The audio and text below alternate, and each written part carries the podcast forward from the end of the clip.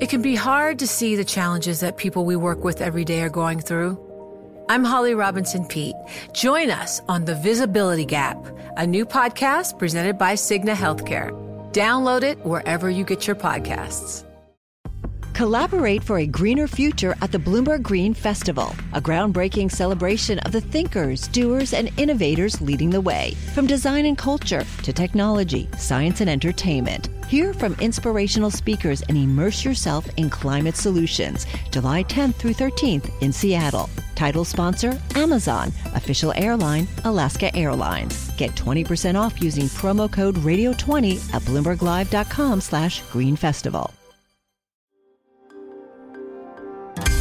Entregamos todo lo que necesita saber para comenzar el día. Esto es Bloomberg Daybreak para los que escuchan en América Latina y el resto del mundo. Buenos días y bienvenidos a Bloomberg Daybreak América Latina. Es martes 23 de mayo de 2023. Soy Eduardo Thompson y estas son las noticias que marcan el día. Los mercados están levemente negativos luego que nuevamente el presidente de Estados Unidos Joe Biden y el presidente de la Cámara Kevin McCarthy dijeron que no alcanzaron un acuerdo en su reunión del lunes por el techo de la deuda. Sin embargo, ambos coinciden que un incumplimiento en el pago de la deuda no es una opción y vendrían más alzas de tasas de la Fed. Esa es la visión de James Bullard de la Reserva Federal de San Luis y de su colega Neil Kashkari de Minneapolis. El primero dijo el lunes que respaldaba dos aumentos más, mientras que Kashkari dijo que si el Banco Central hace una pausa, también debería indicar que el endurecimiento no ha terminado.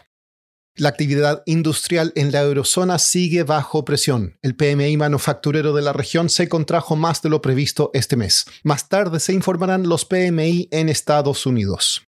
Los fondos de inversión siguen apostando principalmente al sector tecnológico. Según un informe de Goldman Sachs, las acciones de Microsoft, Amazon, Meta y Alphabet son las que aparecen con mayor frecuencia entre las 10 principales tenencias de fondos. En otras noticias corporativas, TikTok dijo que pronto otorgará a Oracle acceso completo a su código fuente, algoritmo y material de moderación de contenido como parte de los esfuerzos para aliviar las preocupaciones de seguridad en Estados Unidos. CNN informó que Disney comenzó una tercera ronda de despidos que puede afectar a 2.500 empleados. Y pasando a América Latina, tenemos que hablar sobre México y Andrés Manuel López Obrador. Todavía persiste la incredulidad luego de la decisión de AMLO de nacionalizar un tramo de un ferrocarril perteneciente a Grupo México del multimillonario Germán Larrea. Hablé con Andrea Navarro, periodista de Bloomberg News en el país, sobre cómo se ha tomado este anuncio. La comunidad empresarial eh, se impresionó mucho con este anuncio. Eh, desde el viernes empezamos a, ver mensajes y respuestas de grupos de empresarios diciendo que estaban muy sorprendidos por este por esta acción. Eh, obviamente los analistas de la compañía también lo notaron en la caída de las acciones de Grupo México que cayó hasta 4.3%. y pues sí, hay muchos grupos llamando esto como una acción inconstitucional que no no debería de ser porque lo que necesitamos en México es más certeza jurídica, no menos. Entonces, pues sí, sí ha habido bastante reacción al respecto. Andrea, ¿cuál ha sido la reacción de Grupo México? Grupo México eh, desde el viernes dijo que esto lo tomaba por sorpresa, aunque después el presidente dijo que ya habían estado en conversaciones al respecto. La compañía, su primera reacción fue decir que, que no lo sabían, que no lo veían venir. Eh, ya después dijo que sí estaban en, en, negociaciones avanzadas para ver qué era lo que podía suceder con, con el ferrocarril y que esperaban llegar a, a, un acuerdo. Hoy por la mañana el presidente también dijo que Germán Larrea, el dueño de Grupo México que opera este ferrocarril, había pedido 531 millones de dólares, o lo que es como 9.500 millones 9.500 millones de pesos para, eh, para obtener los derechos de esta vía y que el presidente lo negó. Entonces, por eso fue la acción, pero em, pues esperan llegar a un arreglo em, dentro de poco.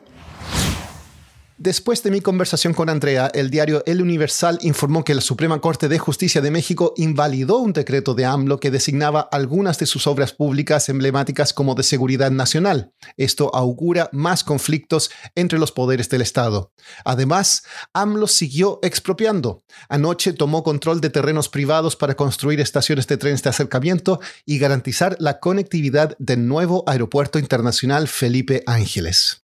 En Argentina, el Banco Central introdujo ayer a circulación su billete de mayor denominación de 2.000 pesos, el equivalente a unos 4 dólares. Además, el ministro de Economía, Sergio Massa, anunció una serie de medidas destinadas a sostener el gasto de los consumidores. Esto incluye ampliar los límites de las tarjetas de crédito hasta un 30%. Y en Chile, la Asociación Nacional de Fútbol Profesional estaría buscando atraer inversionistas para una participación en sus derechos de televisión, según un documento visto por Bloomberg News. Para terminar, el expresidente de Estados Unidos Donald Trump enfrenta nuevos reclamos por difamación de la escritora E. Jean Carroll. Esta le exige daños adicionales por los comentarios que hizo sobre ella durante un programa de CNN, un día después de que fue declarado responsable en un caso civil por agresión sexual. Trump arremetió contra Carroll en aquel evento, calificó sus acusaciones como una falsedad y la trató de chiflada. Esto es todo por hoy. Soy Eduardo Thompson, gracias por escucharnos. Para conocer todas las noticias que necesita para comenzar el día, revise Daybreak en la app Bloomberg Professional, donde puede personalizar las noticias que desee recibir. También puede suscribirse a la versión solo audio en Spotify, Apple Podcasts o la plataforma de su preferencia. Eso es todo por hoy. Escuche de lunes a viernes Bloomberg Daybreak